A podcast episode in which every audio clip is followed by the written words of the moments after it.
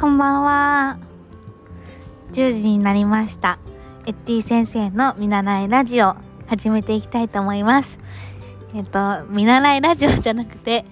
見習い教室でした。もう早速間違えてしまってすいません。今日は、えっと、4回目ということで、4回目なので、もう4日目ということになります。今、ラジオを、ちょっと今ご飯食べてて、すいません。1月6日に始めて4日目になりますが、どうですか？皆さん。私は結構楽しいなと思ってます。なんかあのこう毎日続けていると、今日はどんな話をしようかなとか、こう自分の中で一人の時に、こんな話したら、あ、面白いかなっていうネタを書くようになったんですね。なんかそのネタを書くと、日々気がつける、この気づくっていう、こう感性が養われるので、やっぱり私はこういう発信っていうものは好きだなっていうふうに感じました。今日私が、あのスラムダンクに見に、スラムダンクを見に行ったんですけど、もうずっとスラムダンク見たくて、ようやくやっと見に行けて、もう、あの、一番は絵の綺麗さというか最近のアニメの影とかその 2D って、2D っていうのかな。あのリアルな感じが口の動きの表情筋の動かし方とかがもうアニメじゃないんですよね。人を見てる感覚。本当に もうすっごく感動してで多分なんかこう私の横にいた方が多分あの「スラムダンクすごく大好きな人だったみたいで結構詳しいんですね。で試合中もう完全に無言になるシーンの時にもう「入れ」っていう風にこポッと思わず漏れた声がなんかあの私漫画見たことがあってまあ大体の展開はもうなんとなく知ってるんですけどなんかもう臨場感超えてもう映画館のドアまで超えるぐらい本当に緊張感超えて感極まりましたね。最後の瞬間は。ちょっとネタバレになっちゃうのであまり言えないんですけど。うんなんか やっぱりこのスポーツマンのかっこよさ？なんか本当にお母さんに改めてありがとうって言いたくなる映画だなってすごく思いました。皆さんは見ました？スラムダンクは。今日はあの質問っていうのをちょっと初めて質問どうぞって言ってる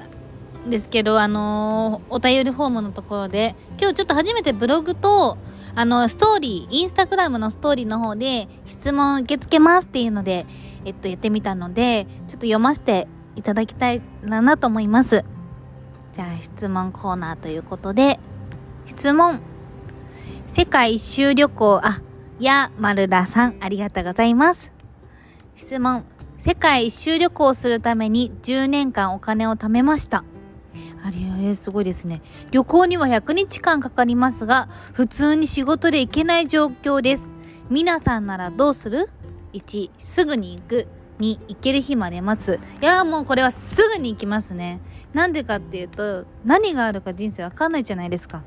もしかしたら明日そのお金がなくなっちゃうかもしれない。明日なんか未亡な事態に巻き込まれてしまうかもしれないっていう日々本当に何があるかわからない中で、あの旅行じゃなくても私結構思い立ったことをやりたい理由は本当に何があるか人生わからないのでやって あの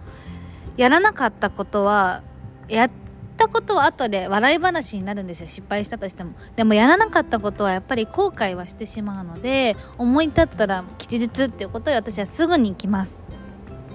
うん。まあ仕事で行けない状況ですっていうのはもちろんあると思うんですけどやっぱり何のためにお金を貯めたのかそれは世界一周旅行をするためっていう夢があると思うので本当にそれはすごいことだと思うのでぜひ行かれてみてください。そしてその言った内容をぜひブログとかあの発信して皆さんに僕は仕事を辞めてきましたってことを言ってください。それがまた新しい仕事になるかもしれないので。はい。皆さん質問しますね。ありがとうございます。これは和夫さんっていうのかな？ありがとうございます。不安を感じるときはどうしていますか？お願いします。不安を感じるときはあのちょっと私が前にあの根頃先生っていう方の睡眠の本を読んだことがあって根頃先生睡眠 これは本ねちょっと調べてみるね。えっ、ー、と睡眠こそ最強の解決法解決策であるというえっ、ー、と根頃先生はハーバード大学出てらっしゃる先生なんですけどこの睡眠医学の話をされていて医療医療医学博士のハーバード大学医学部の教授さんの根頃先生っていう方の本なんですけれどもあの呼吸でこの睡眠あの超呼吸法っていう本も書かれていてなんか緊張とかその疲れとかストレスが溜まった時もこの呼吸がやっぱり浅くなると人って自律神経が乱れてしまうんですね。なので私が不安とか緊張とかした時は、あの、意識して深く、ふー、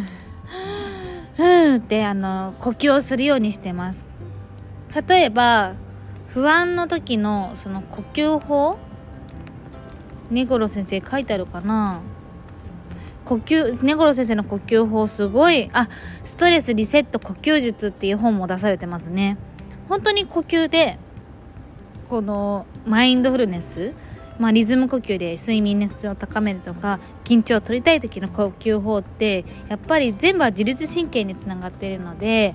この呼吸を意識するっていうのはすごい大事だと思います。それはちょっと詳しいことは是非本を読んでみていただけたらなと思います。根頃先生の呼吸の本ですね。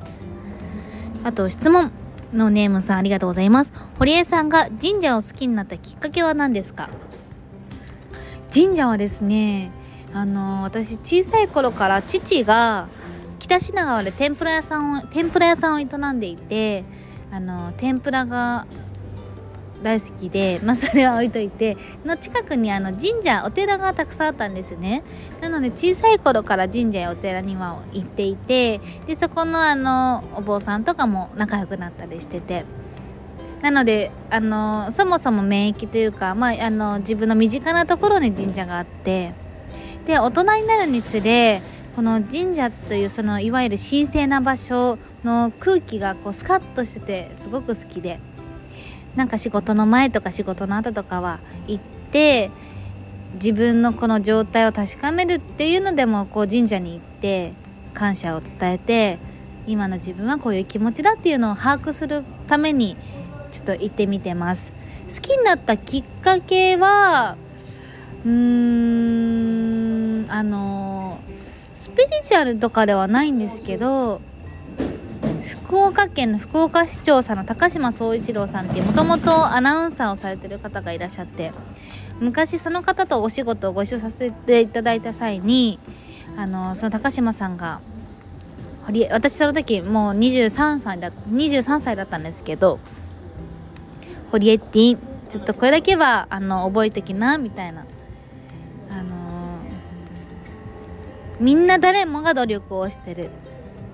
会社に行くのも仕事をするのも朝起きるのでさえ努力だってしてるみんな。だけど運気を上げる努力をしてるのは一握りだよっていう言葉を教えていただいたんですね。で私その時24歳で運気って何ぞや？ねえどういうことだって思って。ちょっとその時はそこまで気にかけてなかったんですけどこう年を重ねることによってやはりその偉大な方何か事業を成し遂げてる方はこの運気を上げ努力っていうのをやっぱりされてるんだなっていうことに気がついたんですね。なあの私の祖父は40年45年間仕事休まずに毎日朝誰よりも早く行ってお掃除をしたりしてたんですけどそういうのもある意味一種の運気を上げる徳を積むという努力だなって思いますし地震の時もおじいちゃん言ってましたしあの大谷選手も自分の練習する場所は毎日朝れあのお掃除されてるということでやっぱりその運気を上げる努力っていうのはやっぱり努力ってやらなきゃではなくて自分がこうなりたいっていう目標があるからそれに向かって歩んでいくっていう努力はやっぱり人人間として生まれたからに私は必要かなとは思っていて。なので神社を好きになったきっかけは私はその運気を上げる努力の積み重ねかな積み重ねの一つとして言ってます。うん。あとは歴史がすごく好きで詳しいっていうわけではないんですけれどもそういう伝統とかで神社はそういう昔の方々が作り上げてきた伝統文化でもあるのでそういうところに触れてこの日本のありがたみを感じてるっていうのはあります。かな？今日私10時からっていうので今「スラムダンクを見て感動してはい。ありがとうございます。よいしょ。ご飯を食べていて。あちょっと待ってくださいね。今まだご飯を食べてる外なんですね。よいしょ。ちょっと移動しますね。またお家でもやっていきたいなと思います。配信をしていきたいなと思います。1月は毎日エッティ先生の見習い教室を配信していきたいと思いますので皆さんぜひ聞いていただけたら嬉しいです。質問もお待ちしてます。